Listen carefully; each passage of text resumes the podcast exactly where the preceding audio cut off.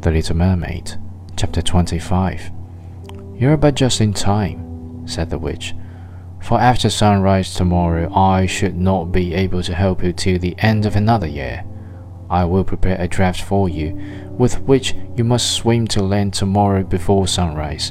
Seat yourself there and drink it. Your tail will then disappear and shrink up into what men call legs. You will feel great pain, as if a sword were passing through you, but all who see you will say that you are the prettiest little human being they ever saw. You will still have the same floating gracefulness of movement and no dancer will ever tread so lightly. Every step you take, however, will be as if you were treading upon sharp knives, and as if the blood must flow. If you will bear all this, I will help you.